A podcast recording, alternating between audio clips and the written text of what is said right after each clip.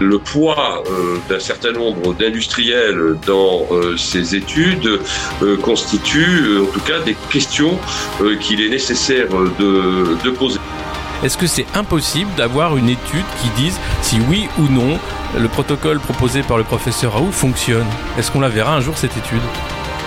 Le pouvoir euh, politique n'assumait pas les décisions qu'il prenait, mais les faisait porter euh, sur la responsabilité, les faisait porter sur les scientifiques. Bonjour à toutes et à tous et bienvenue dans ce nouvel épisode de La République inaltérable. Aujourd'hui, on reçoit Arnaud Benedetti, rédacteur en chef de la revue Politique et parlementaire. Bonjour Arnaud. Bonjour Alexis. Alors, un numéro euh, spécial de Gaulle qui sort euh, cette semaine. Est-ce que vous pouvez nous dire un peu plus sur le, sommaire de, ce numéro-là? Ben, D'abord, c'est un numéro qui sort dans un contexte commémoratif. Euh, euh, marqué euh, à la fois par un triple anniversaire, hein, la naissance euh, du général de Gaulle, le 80e anniversaire de l'appel du 18 juin et le cinquantenaire de la disparition du fondateur de la Ve République. C'est un numéro qui s'inscrit d'abord dans l'histoire de la revue, puisque le général de Gaulle fut un contributeur de notre revue quand il était jeune chef de bataillon dans les années 30. Euh, il a euh, publié un article en 1933 où il faisait valoir euh, ses théories euh, sur la modernisation des capacités militaires françaises, un article intitulé Vers l'armée de métier, une année avant la publication de l'ouvrage éponyme en 1934 concernant cette même thématique. C'est un numéro où nous avons voulu faire appel à la fois à des responsables politiques, hein, les interroger euh, sur euh, finalement ce qu'ils pensaient euh, de l'héritage du général de Gaulle, comment il se positionnait par rapport à cet héritage. Donc, ce sont des responsables politiques qui sont sur l'ensemble du spectre hein, du champ politique. Ça va de Jean-Luc Mélenchon, qui a répondu à un entretien dans lequel euh, il dit à la fois son admiration euh, pour euh, le général de Gaulle dans sa dimension, j'allais dire, rebelle durant la Seconde Guerre mondiale et puis aussi parfois ses réserves, notamment sur les institutions de la Ve République. Nous avons interviewé Marine Le Pen également pour savoir comment elle-même, compte tenu de l'histoire de son parti, se situait par rapport à cet héritage. Jean-Pierre Chevènement également nous a fourni un, papier. Donc d'abord, disons, un, un, focus sur, encore une fois, la réaction aujourd'hui du monde politique par rapport à la personnalité du général de Gaulle. Puis, on a également ensuite tout un ensemble d'universitaires qui reviennent sur euh, les principales étapes de la trajectoire euh, politique du général, un papier de Didier Moss sur l'apport constitutionnel, un, papier de Jean-Paul Bled sur euh, la politique arabe euh, du général de Gaulle, un papier de Frédéric Tristam sur l'économie. Euh, donc des regards à la fois croisés, multidisciplinaires, qui nous permettent de mieux comprendre finalement quelle a été l'évolution aussi de la doctrine du général de Gaulle au, cours, au cours du temps. Et puis, comme De Gaulle est une personnalité, j'allais dire presque polyphonique, polyphonique, à la fois militaire, euh, homme politique, homme d'État, législateur, mais aussi écrivain, nous avons euh, voulu euh, interroger un certain nombre d'hommes de lettres sur finalement ce qui fait le style de Gaulle. Il s'agit de Denis Tillinac, qui vient de publier un dictionnaire amoureux du général. Il s'agit de Jean-Marie Rouard, mais aussi de Georges-Marc Benamou, qui revient sur l'épisode assez énigmatique euh, du départ à Baden-Baden durant les événements de mai 1968 euh, du général. merci beaucoup. Alors, c'était pas pour parler de, cette revue ou du général de Gaulle que je voulais vous avoir au micro de, la République inaltérable. C'était pour revenir avec vous sur euh, eh ben, ce qui pose beaucoup de questions à tous nos concitoyens, la communication scientifique. Et ce qu'on a vu autour euh, des études euh, du Lancet, mais aussi euh, du professeur Raoult, le, le Chloroquine Gate, qu'est-ce qu'on peut entendre, qu'est-ce qu'on peut voir en fait de cette guerre de, data, de données faussées ou plus ou moins exploitables pour vouloir soit faire monter un médicament, soit en faire, descendre un autre. Est-ce qu'on peut encore avoir confiance dans les études scientifiques après ça? Alors, plusieurs enseignements, si vous voulez. Cette crise sanitaire a d'abord fait apparaître au grand jour une propriété caractéristique du champ scientifique, quel qu'il soit d'ailleurs, au demeurant, qui est euh, la controverse. Euh, l'histoire de la pensée scientifique s'est construite autour d'un certain nombre de débats, de controverses qui euh, prennent place, en règle générale, au sein de cercles académiques. C'est-à-dire, c'est le débat euh, tout simplement entre pairs qui constitue l'un des moteurs aussi de la démarche scientifique. À la faveur de cette crise, à la faveur de cette crise à la fois planétaire, médiatique, politique, euh, le débat euh, scientifique est sorti euh, d'une certaine manière du champ académique pour s'imposer au vu et au su de tous. Donc ça, c'est une première, une première réalité. Deuxième aspect de cette affaire, c'est que à travers notamment les controverses autour euh, du traitement euh, préconisé euh, par le professeur Raoult, dont il faut rappeler il constitue quand même un très grand scientifique qui a publié dans les plus grandes revues à comité de lecture du, domaine. on a vu d'abord s'affronter finalement deux conception que je qualifierais d'épistémologique de la science. Parce que quand on écoute les propos euh, de, Didier Raoult, au-delà de, l'aspect euh, du traitement euh, qu'il préconise, on voit qu'il remet en question aussi, d'une certaine façon, un, modèle épistémologique qui est le modèle des grandes études randomisées, considérant que ces grandes études randomisées, outre que elles ne peuvent pas répondre à une situation d'urgence comme celle que nous avons connue, mais qu'elles euh, comportent un certain nombre, si ce n'est de biais, mais en tout cas un certain nombre d'a priori qui euh, ne constitueraient pas euh, automatiquement l'assurance d'une bonne science. En d'autres termes, il considère que l'outil statistique, que les process administratifs, que parfois euh, le poids euh, d'un certain nombre d'industriels dans euh, ces études constitue en tout cas des questions qu'il est nécessaire de, de, poser. Donc il y a un, un, débat déjà autour de, de, cette, de cette question d'ordre méthodologique que le professeur Raoult a fait apparaître au grand jour, encore une fois, à la faveur de, cette, de cette crise. Il a complètement réussi sa démonstration, là, pour le coup. Euh. Alors, il a réussi sa démonstration. Je, je, je serai euh, moins, euh, disons, catégorique, parce que dans le domaine scientifique, il faut rester toujours extrêmement prudent. Ce qui est sûr, c'est que, en tout cas, il a bousculé un totem. Et que, euh, quand on regarde l'histoire, là aussi, des sciences, il y a quand même quelque chose qui euh, est euh, tout à fait, euh, j'allais dire, constitutif de la démarche scientifique, c'est que la démarche scientifique, elle fonctionne aussi par rupture.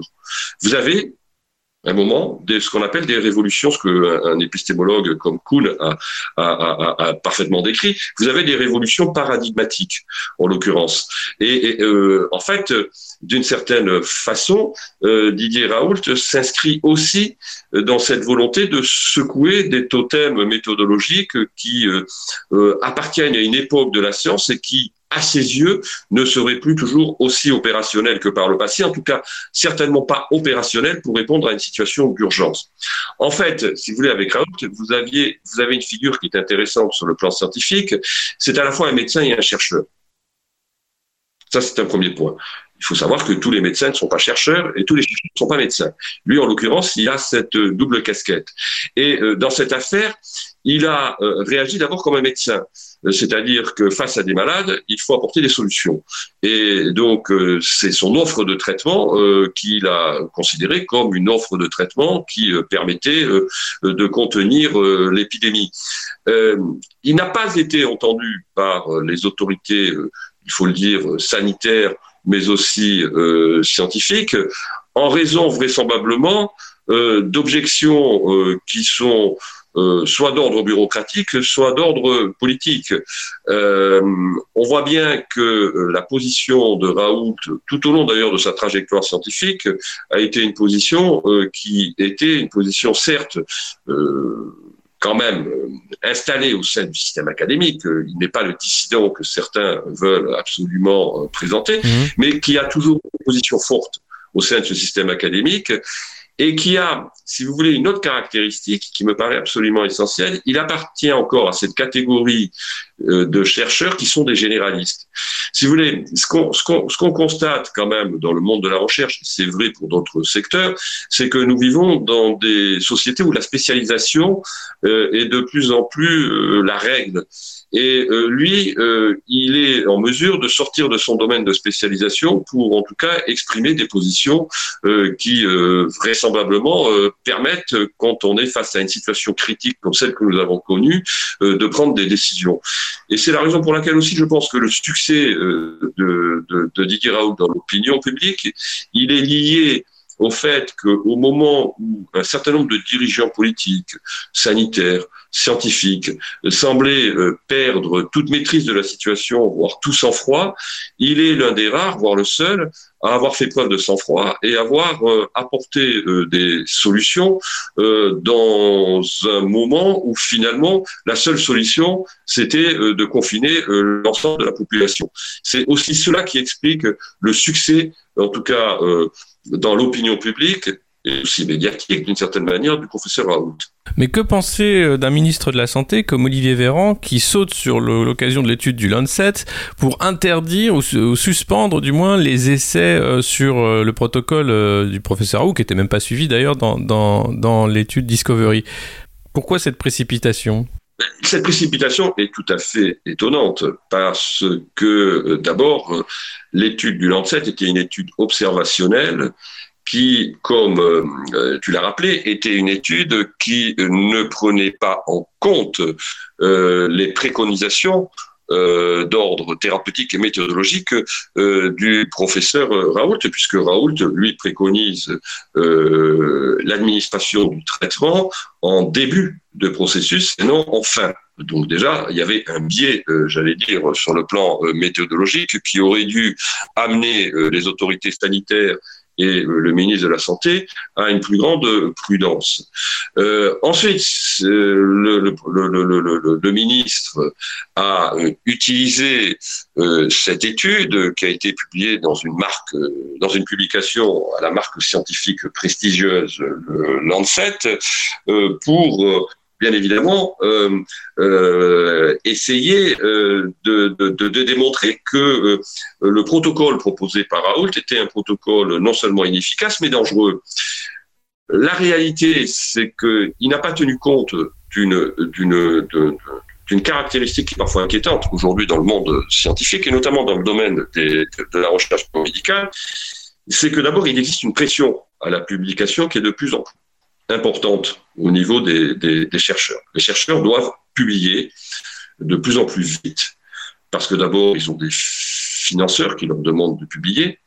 Ensuite, parce que dans l'évaluation euh, de leur carrière, la publication est un élément absolument euh, indispensable, et que dans ce contexte très particulier de la crise sanitaire que nous avons traversé, euh, on a connu une accélération même du rythme de euh, publication. Aujourd'hui, euh, sont produites sans que les mécanismes de contrôle méthodologique nécessaires euh, à l'évaluation euh, des papiers ne soient respectés. Donc, il y, a deux, y a deux éléments dans la position de Véran. Il y a un élément politique évident euh, qui euh, consiste à essayer de marginaliser euh, le professeur Raoult parce qu'il porte une voix qui est une voix qui est une voix d'une certaine façon de résistance hein, par rapport à une doxa que le pouvoir politique et une partie du pouvoir scientifique essayent d'imposer dans la lecture de la situation Et puis, il y a ensuite un deuxième facteur, qui est un facteur euh, qui traduit une véritable méconnaissance d'un certain nombre de problèmes aujourd'hui qui se posent dans la production des publications scientifiques. La question de l'intégrité scientifique est une question euh, qui est abordée dans les cénacles académiques, est une question qui est très peu abordée dans le débat public, mais on sait qu'il y a un certain nombre de publications, notamment dans le domaine des sciences de la vie, où encore une fois, on publie beaucoup, on publie très vite, et en raison parfois euh, euh, aussi d'une concurrence internationale et d'intérêts euh, qui sont parfois d'ordre euh, industriel. Euh, on sait très bien que cette question d'intégrité scientifique est un, est un sujet euh, qu'il qu'il est nécessaire de, de, de disons de, de, traiter avec euh, disons la plus grande vigilance et que manifestement euh, du côté euh, du, de l'avenue de Ségur on a pas voulu, vraisemblablement pour des raisons politiques, tenir compte de cette réalité euh, du fonctionnement, des conditions de production des, des, des, publications. Donc en effet, ça pose à la fois un problème politique et un problème aussi de méconnaissance du fonctionnement du champ scientifique et d'un certain nombre de problèmes qui se posent au sein du champ scientifique. Est-ce que c'est pas le rôle du politique justement d'encadrer une étude et d'assurer qu'elle soit euh, la plus sûre possible, la plus juste possible? Est-ce que c'est impossible d'avoir une étude qui dise si oui ou non le protocole proposé par le professeur Raoult fonctionne? Est-ce qu'on la verra un jour cette étude? Alors moi je suis je suis un fervent défenseur euh, de l'autonomie du scientifique. La recherche doit être indépendante. Ça, c'est extrêmement important et j'allais dire que c'est un principe à la fois méthodologique et éthique du fonctionnement euh, de, la, euh, de la recherche. Par contre, euh, c'est une question qui est liée presque, j'allais dire, euh, à, la, à la philosophie même de la recherche de la science.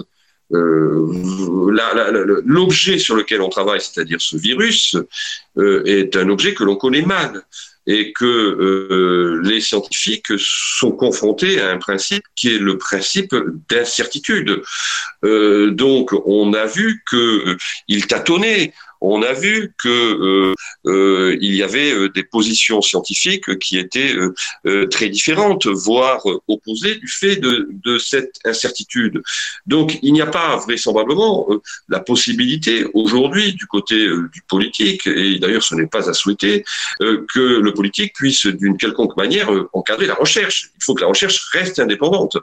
Le problème, il faut permettre euh, au, au, débat scientifique euh, de se construire dans des conditions sereines.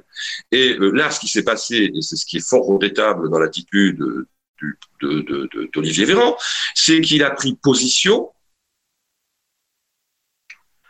où finalement, il n'avait pas à prendre position en tant que, politique. Euh, et, la décision qu'il a prise de suspendre les essais cliniques euh, mais également l'administration du traitement en milieu hospitalier, euh, est une décision qui est purement politique qui se fonde sur euh, une publication scientifique dont tout le monde s'accorde à reconnaître aujourd'hui euh, qu'elle était, euh, si ce n'est totalement fabuleuse, en tout cas qu'elle comportait des biais extrêmement importants, qu'elle comportait aussi des, dysfonctionnements sur le plan de l'éthique qui ont été mis en avant par plusieurs contributeurs scientifiques qui ont rappelé que les données qui avaient été recueillies pour produire cette publication l'avait été parfois sans le consentement des comités d'éthique des hôpitaux.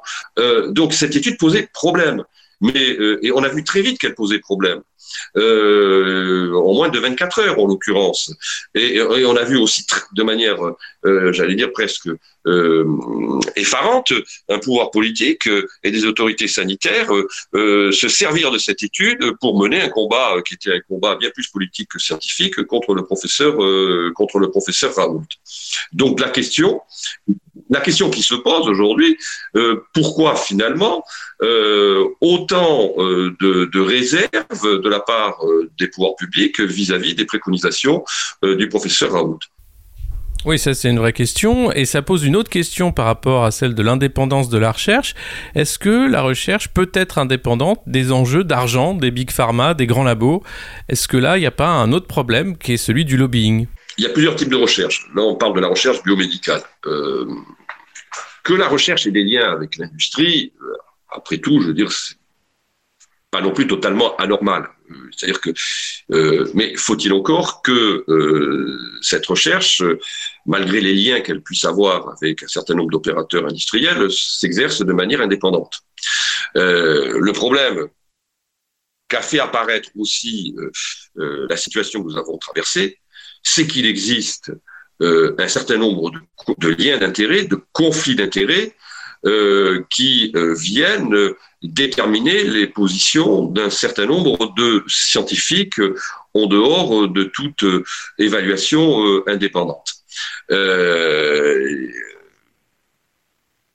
La réalité, c'est que, euh, bien évidemment, euh, euh, la recherche doit être indépendante du pouvoir politique, qu'elle doit être indépendante également du pouvoir économique pour qu'elle s'exerce dans des conditions qui soient des conditions légitimes sur le plan de la démarche scientifique, et que, encore une fois, la crise que l'on a traversée a fait apparaître au grand jour un certain nombre de problèmes qui aujourd'hui existent dans le champ de la recherche et que l'on connaît depuis très longtemps c'est en effet la question de l'indépendance des chercheurs, c'est la question des liens d'intérêt, c'est les questions méthodologiques autour d'un certain nombre de grands essais cliniques.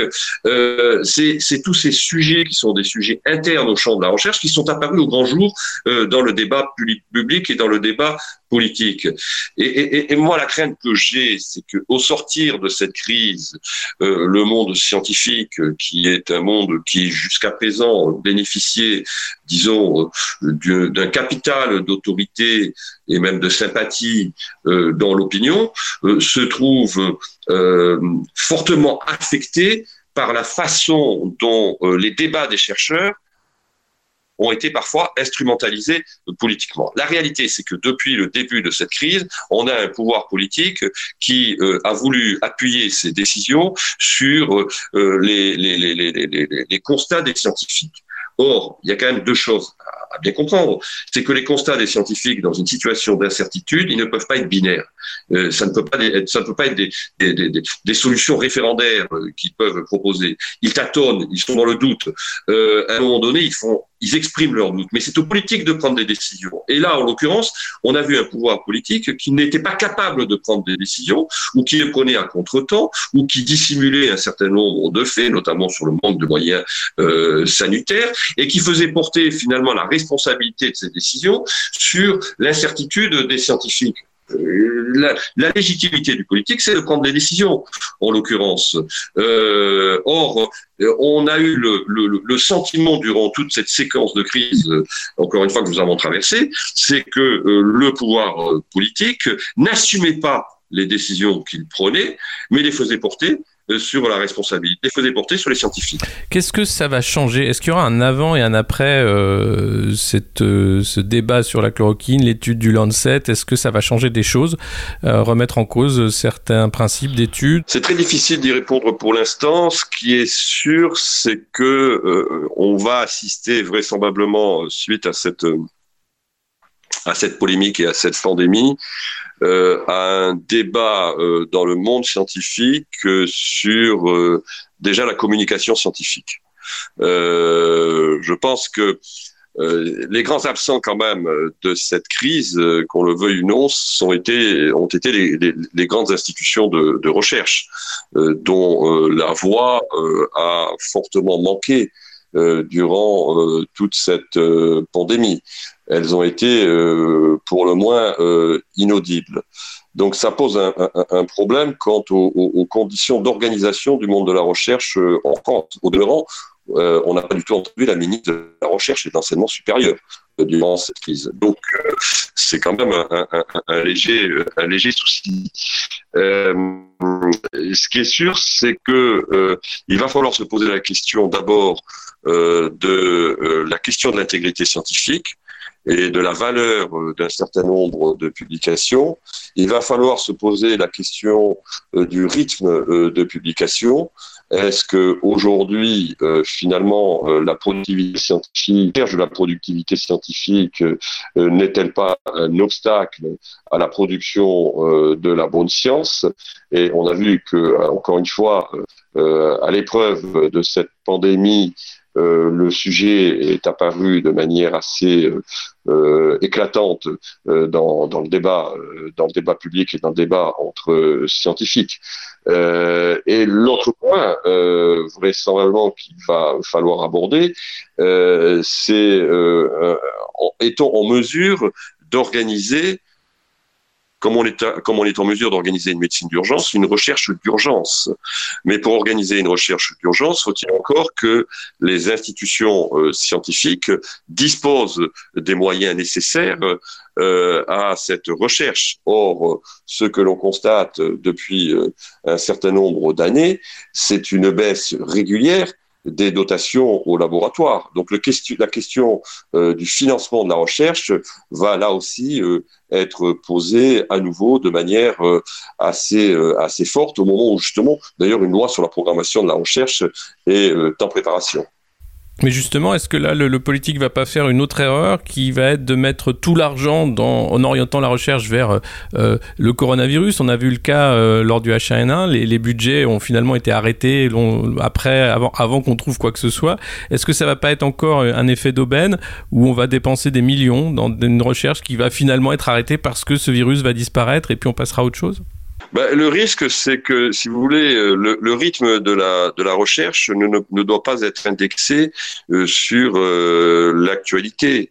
Euh, en fait, ce qui manque aujourd'hui dans le domaine des politiques de recherche, c'est une vraie volonté politique.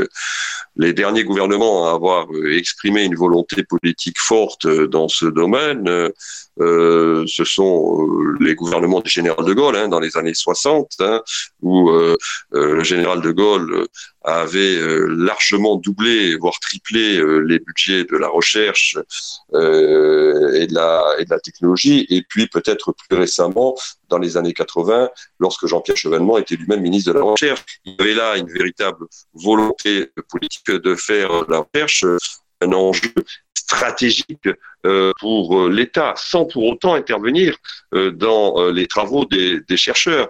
Général de Gaulle avait une phrase sur les chercheurs et il disait il faut laisser ces gens faire leur gamme. Et ça, c'est extrêmement important. donc, il faut que le pouvoir politique donne les moyens, mais en l'occurrence, n'intervienne pas dans le fonctionnement euh, de la de la recherche qui a sa propre logique, sa propre autonomie.